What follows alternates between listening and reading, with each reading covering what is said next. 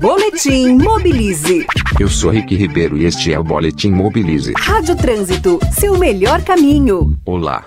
O corredor de ciclovias que liga o CEAGESP, na Zona Oeste, a Vila Olímpia, na Zona Sul de São Paulo, teve um aumento de 73% no movimento entre 2017 e 2018.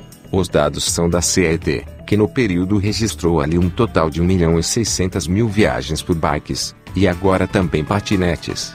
Esse crescimento se deve primeiro à qualidade e à boa manutenção das ciclovias dessa área.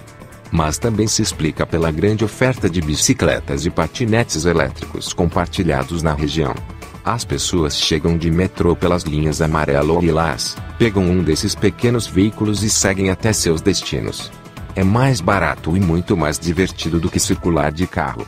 O afluxo de ciclistas na ciclovia da Faria Lima comprova a ideia de que basta oferecer boa infraestrutura que os ciclistas aparecem. Portanto, atenção prefeitura, seria muito bom se essa mesma lógica fosse aplicada a outros bairros e regiões. Teríamos uma cidade mais silenciosa, com o ar mais leve e respirável.